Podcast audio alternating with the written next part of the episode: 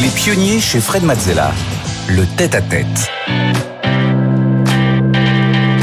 Bienvenue dans le tête-à-tête. Aujourd'hui, je reçois Marc Simoncini. Bonjour Marc. Salut, bonjour. Alors, tu es un véritable pionnier de l'entrepreneuriat et même de l'Internet français tout entier.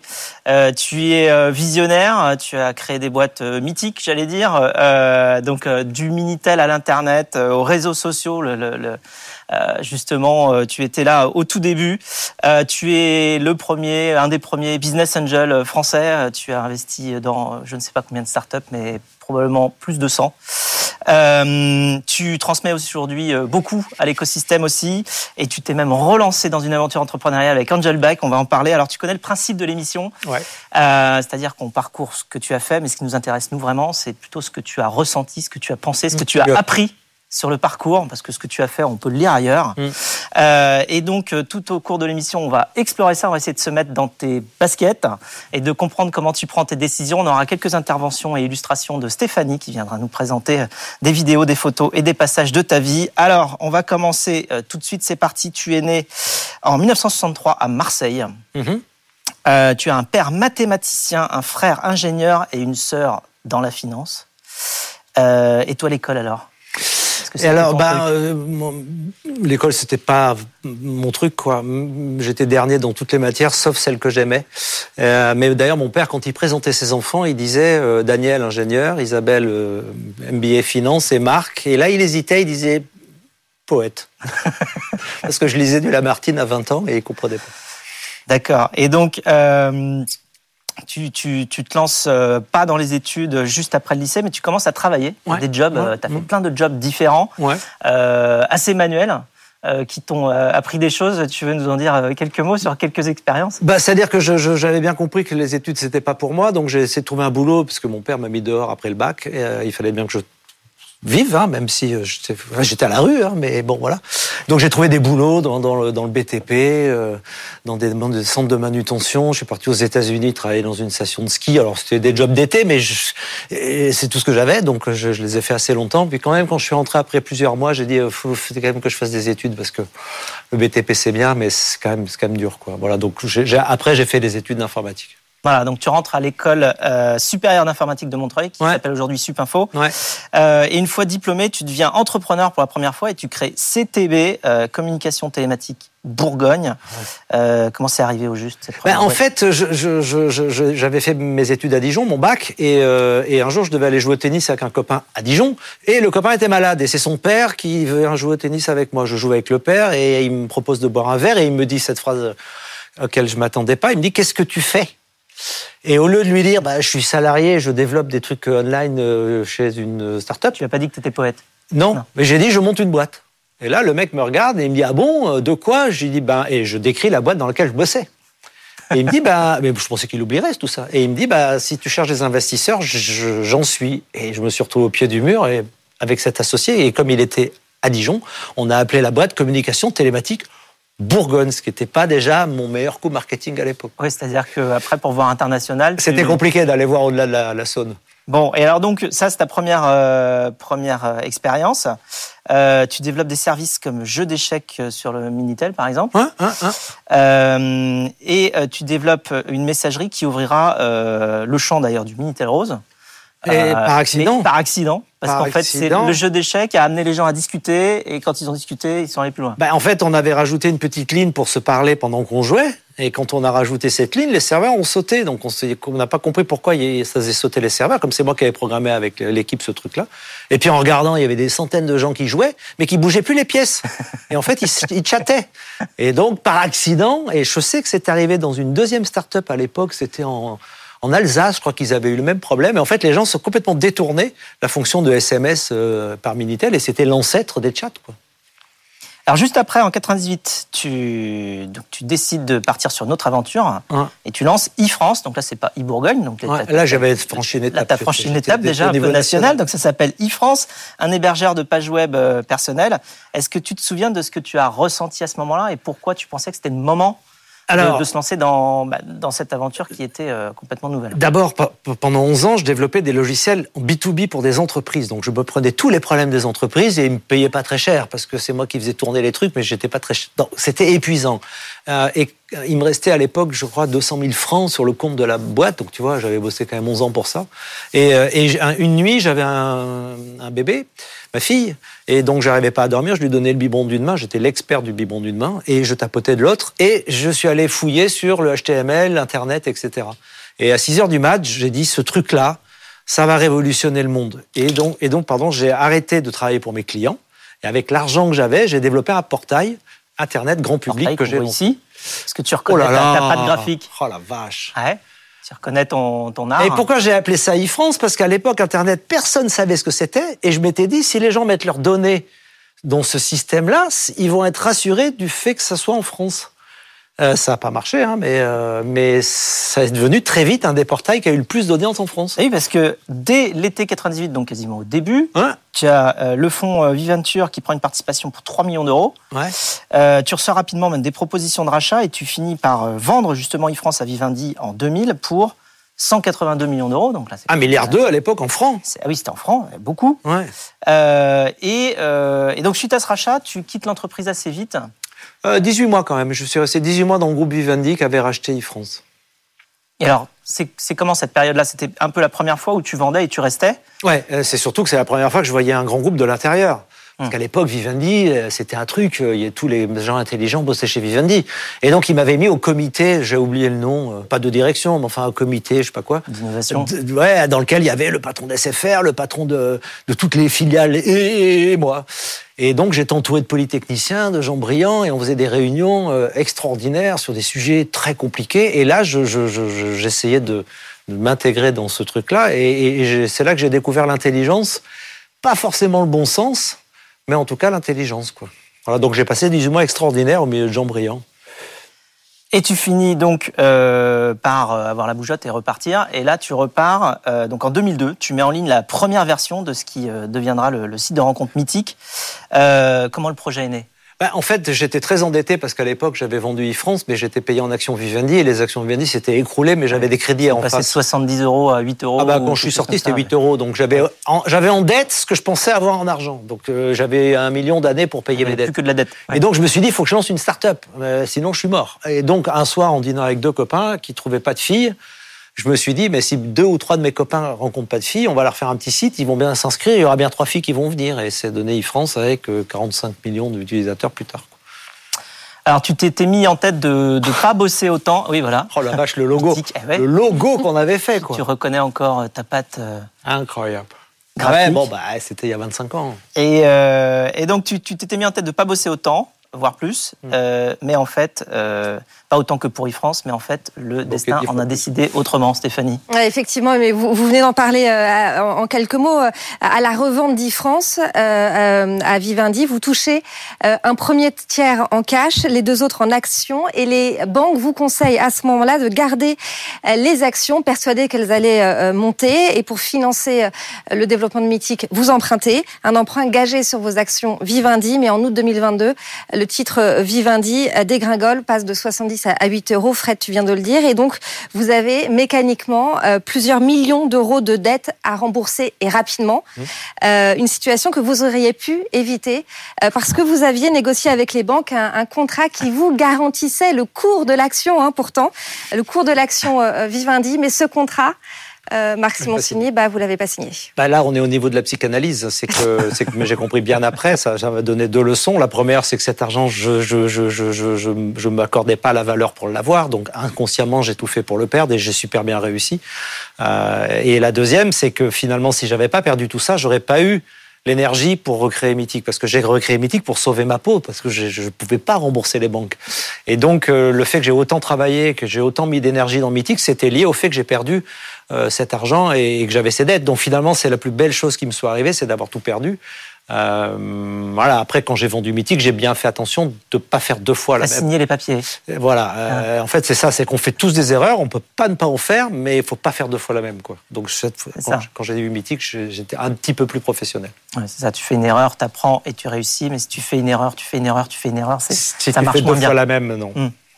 Euh, en 2005, Mythique euh, entre en bourse pour une valeur de plus de 500 millions d'euros. Donc là, c'est quand même un succès euh, même très rapide.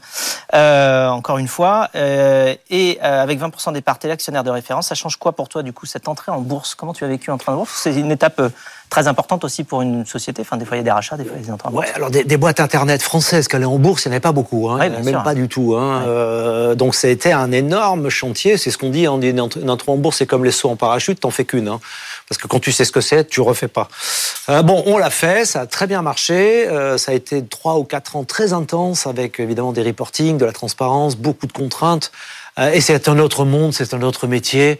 Euh, et, et j'étais vraiment pas fait pour ça. Je dis toujours ce, ce, ce truc-là. J'avais un permis scooter et je pilotais une fusée, quoi. Et donc j'ai bien compris que voilà. En plus, on avait un Américain qui nous faisait la guerre, qui était milliardaire. Donc on se battait à la fois contre les marchés, contre le milliardaire, contre. Ça a été 5-6 ans, j'avais oublié, euh, extraordinaire, mais, mais, vraiment terriblement fatigante et terriblement stressante. Donc je les ai faites. Je ne le referai plus jamais. Euh, mais ça a été euh, ça a été très très euh, très très formateur. Et finalement je suis très fier avec les équipes hein, parce que j'ai pas fait ça tout seul hein, heureusement qu'ils étaient tous là d'avoir réussi à le faire finalement. J'aurais fait ça au moins Ouais, mais tu avais donc euh, là, tu avais une équipe à ce moment-là. Par contre, quand tu as fondé Mythique au début, tu étais tout ah, seul. Ah oui, j'étais tout seul. On était, enfin, j'ai embauché très vite un CTO et un DG. D'ailleurs, l'histoire est drôle, c'est que je ne dis pas lequel, mais on m'avait donné un nom d'un mec formidable et puis euh, et puis un nom d'un mec, euh, voilà, et j'ai inversé les noms et j'ai embauché ce qui s'est avéré être formidable. Donc coup de bol. Non, on, avait dû donner deux noms de, gens ouais, mais il y en avait un moins bien. Puis finalement, je me suis trompé et j'ai pris le le bon. Qu'est-ce que as fait quand tu t'es rendu compte que tu t'étais trompé? Bah, j'ai rien dit. Espéré qu'il soit formidable jusqu'au bout. Euh, tu aurais aimé, en fait, du coup, euh, fonder Mythique peut-être à plusieurs, peut-être ça aurait été moins dur à certains moments, quand même. Euh, et pour pallier ça, tu es devenu le premier business angel de France, Stéphanie. Oui, business angel dès les années 2000. Vous investissez 5 millions de francs d'abord dans 1000 Merci, ah site spécialisé dans le data marketing. Six ans plus tard, la start-up entre en bourse. Elle est valorisée 68 millions d'euros. À partir de 2010, vous créez Jaina Capital, un fonds pour structurer vos investissements. Euh, et là, ce sont les, projets qui bousculent les, frontières, les monopoles, un peu les projets un peu décalés, qui vous intéressent particulièrement. En tout, vous investissez dans une centaine de startups, dont De Vialet, Winamax, euh, Wicca ou encore Made. Une quarantaine hein, sont encore sur pied aujourd'hui. Et en 2019, Jaina Capital fusionne avec le fonds euh, Daphne, auquel vous appartenez toujours aujourd'hui. Exactement. J'ai arrêté Jaina Capital et tous mes investissements désormais se font au travers d'un fonds qui s'appelle Daphne, dont je suis partenaire. Mm.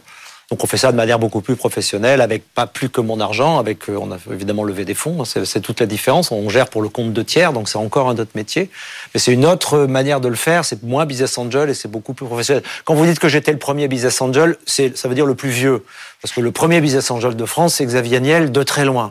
Mais en termes de timing, je suis pas sûr qu'il ait commencé aussi tôt que moi, mais il l'a fait après évidemment beaucoup beaucoup plus fort que moi. Xavier Niel, il paraît qu'il a des raccourcis clavier pour dire j'investis, j'investis pas. Non mais Ouais, c'est industriel. Quand il reçoit un deck. Euh, alors, donc, euh, il y a combien de personnes dans l'équipe de Daphne aujourd'hui? Il y, y, a une 35-40. 35-40, donc hein, c'est une grande équipe. Ouais, c'est une grosse équipe qui gère. Beaucoup d'investissements. Euh, bon, il faut quand même qu'on en parle. Euh, tu as investi dans plein de boîtes, mais tu n'as pas investi dans Blablacar.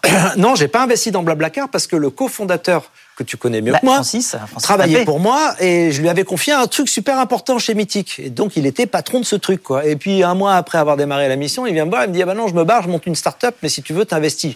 J'étais super en colère qu'ils partent. J'étais déjà pas très enclin à investir. Et je lui dis, bon, bah, c'est quoi ton idée? Il me dit, un truc, ce covoiturage, tu partages une voiture. Je dis, tu partages une voiture, mais qu'est-ce que c'est que cette merde? Vas-y, quoi. Et, c'est devenu Blablacar. Mais, voilà. mais alors, peut pas toutes les faire, les bonnes. Mais toi aussi, quand tu es parti euh, de, de, de, ta boîte, tu as dit que tu crées ta boîte. Enfin, en gros, Exactement. Tu, as fait la même eh chose. Oui, j'ai fait la même chose. Oui, tu as raison, tu as raison. C'est vrai, c'est vrai. Mais moi, j'ai pas demandé à mon patron d'investir. D'accord. Bon, alors tu n'as pas arrêté d'entreprendre pour autant parce que tu as quand même, euh, bon alors tu as, investi dans, beaucoup de dans beaucoup de boîtes, mais là tu viens de te relancer. Euh, en 2019, ouais. Ah bah, c'est il n'y a pas longtemps, globalement. Donc, c'est il y a 3-4 ans. Euh, mais avant cela, même, tu n'as pas arrêté d'entreprendre. Il y avait eu aussi Sensi euh, avant, donc dans, dans l'optique. On a essayé de casser l'optique française. On y est bien arrivé. Ça ne nous a pas rapporté beaucoup d'argent, mais on est arrivé à à la fois faire baisser le prix de l'optique de 1 ou 2 milliards par an, donc les Français dépensent 1 à 2 milliards de moins grâce au combat qu'on a mené. Et puis je ne vais pas me priver pour le dire, on a quand même réussi à faire condamner en première instance l'autorité de la concurrence Essilor pour des dizaines et des dizaines de millions d'euros pour entrave à la vente online de lunettes. C'était donc mon combat à l'époque. Ils ont été condamnés 8 ou 10 ans plus tard. Euh, finalement, on avait raison. Et donc là, tu viens de lancer Angel donc en 2019, on l'a dit. Donc c'est une start-up de vélos électriques fabriqués en France. C'est déjà le vélo connecté le plus vendu en France euh, ces deux dernières années. Donc là, on te voit euh, devant tes beaux vélos. Elle a quoi de plus cette boîte par rapport à iFrance et par rapport à Mythic Ah, c'est de l'industrie. Donc euh, là, on rentre dans l'objet, on rentre dans l'électronique, on rentre dans la soudure, on rentre dans la peinture, on rentre dans les process. C'est un. Euh, il faut être extrêmement humble vis-à-vis de l'industrie. Nous, dans notre univers, le digital, dès qu'on voit de l'industrie, on dit oh, c'est des trucs à la papa.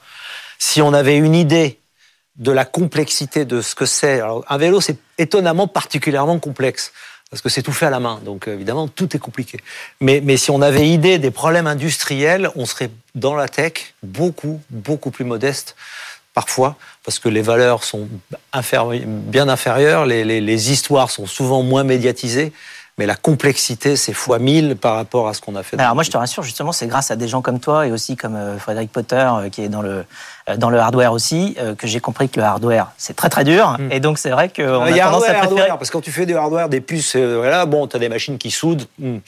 Mais quand tu fais de la mécanique, de, de, de, la fonderie, de la peinture, de l'électronique, tout ça mis sur un objet qui est dehors, qui vibre au froid, à la neige, c'est extrêmement compliqué. Et c'est passionnant. passionnant. C'est fabriqué à plusieurs endroits alors, en fait, tout est fait à la main. Chaque fournisseur peut faire des morceaux. Puis à un moment donné, tu as un Seb, qui est donc mon associé, mon partenaire industriel, qui assemble finalement toutes les pièces qui sont produites ailleurs et qui produit le vélo sur un site en France. Il faut combien de temps pour faire un vélo? Il faut à peu près deux heures pour le monter. Tu vois, pour le monter une fois que tu as Pour le monter une fois que tout est arrivé. Hein, Mais tu vois, par exemple, pendant le confinement, s'il te manquait une rondelle, ben, ton vélo sort pas des chaînes. Il faut que les 8 ou 900 pièces qui composent un vélo arrivent à la même seconde. D'ailleurs, Elon Musk, qui a quand même envoyé des fusées qui décollent et qui ratterrissent au même endroit, c'est quand même un truc, c'est tient de la magie. Quand tu lui demandes ce qu'il a fait de plus dur, il dit c'est pas de faire une Tesla ou une fusée, c'est d'arriver à sortir à l'heure des, voitures sur les chaînes. Parce que c'est extrêmement compliqué que, tout arrive en même temps et que tout soit coordonné. Et entre le moment où tu imagines le vélo et le moment où il sort, il se passe combien de temps? Parce que pour les ah, voitures, c'est 2 à 5 ans. Ouais, bah, il s'est passé 2 ans. Le problème, c'est que euh, on, a, on a engrangé, on était parti pour en prévendre 10 000, alors qu'on avait prévu d'en faire que 1500. Donc là, on est allé voir Seb en disant, euh, il faut faire une usine. Mmh. Et euh, le problème, c'est que le Covid est arrivé et que la, la sortie de l'usine a pris 6 à 8 mois de retard. Donc on a livré nos clients 6 à 8 mois trop tard sans pouvoir effectuer tous les tests qu'on aurait dû faire dans un monde normal. Donc on s'est fait quand même assez euh, défoncer par le Covid. Enfin, tout ça, c'est derrière nous. Maintenant, on sait faire, ça marche et on a de grosses ambitions sur la suite du projet. Alors justement, les ambitions d'Angel, c'est quoi? Alors d'abord, euh, on, est en levée de fonds, donc on va, lever des fonds, j'espère, pour pouvoir développer ce projet bien au-delà des frontières. Et surtout, on a signé, et on en est très fiers, on a été sélectionné par le groupe BMW après un appel d'offres pour euh, fabriquer des vélos pour la marque Mini. Mini, c'est une marque qui va être ah, électrifiée. Marque mythique. Marque mythique, qui ressemble un peu vélo urbain, voiture urbaine. Oui, Et ils ont sélectionné Angel pour produire des vélos sous la marque Mini qu'on va faire euh, dans, à partir de la fin de l'année. C'est un deal mondial sur 5 ans. Hein, et on va donc mettre sur le marché des vélos Angel by Mini. Euh, avec tout, la, tout, le, tout, tout, le support du groupe BMW et du groupe Mini. Donc c'est un saut quantique dans l'activité d'Angel. Complètement, mais ça joue au niveau de la marque, de la diffusion, du marketing, de la distribution. De... Qu'est-ce qu'il y a justement dans tout le, panel qu'une grande marque comme ça peut vous apporter? Bah, Tout leur support pour produire un vélo, pour le brander et pour le distribuer. Donc c'est un saut quantique dans l'histoire d'Angel de, de, et c'est le premier pied à l'étranger, sachant que le deal est mondial. Donc on peut imaginer que dans un an et demi, on vende un vélo mini aux États-Unis, produit et fabriqué, conçu par Angel. Donc pour nous, c'est des perspectives extraordinaires et, on est, et c'est la reconnaissance de la qualité de ce qu'on a fait parce qu'on n'était pas les seuls sur les rangs et c'est nous que BMW a choisi. Comment tu as fait? C'était un appel d'offres? Alors, c'est rempli un des, des, des, des, dossiers, des dossiers. Euh, c'est surtout qu'on a un formidable CEO qui s'est démené pour aller trouver le lien. C'est pas moi, c'est John, mon CEO, qui, qui, qui, a pris le, qui a pris le chantier et qui a gagné le marché. Donc, franchement, on est, on est super fiers de ça et ça va être un gros, gros truc pour nous. Bon, tu es un rôle modèle hein, pour les nouvelles générations d'entrepreneurs, je t'apprends rien. Tu es même, euh, donc tu es juré dans euh, Qui veut être mon associé sur, euh, sur M6. tu es, voilà, donc là on te, on te voit avec tous les collègues. on avait participé ensemble à la, première, édition également.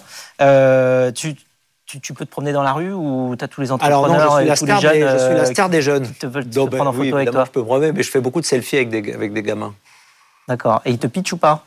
Alors il me dit, t'as pas deux minutes Je dis non mais tu as une bonne mémoire puisque tu es entrepreneur et je leur donne mon mail à la volée. Donc ceux qui s'en ah souviennent, oui, ils s'en souviennent. Ceux qui n'ont pas le temps de le noter, euh, bah, il faut qu'ils travaillent. Tu veux nous le donner là ou pas ah, Non, le donner, pas. D'accord.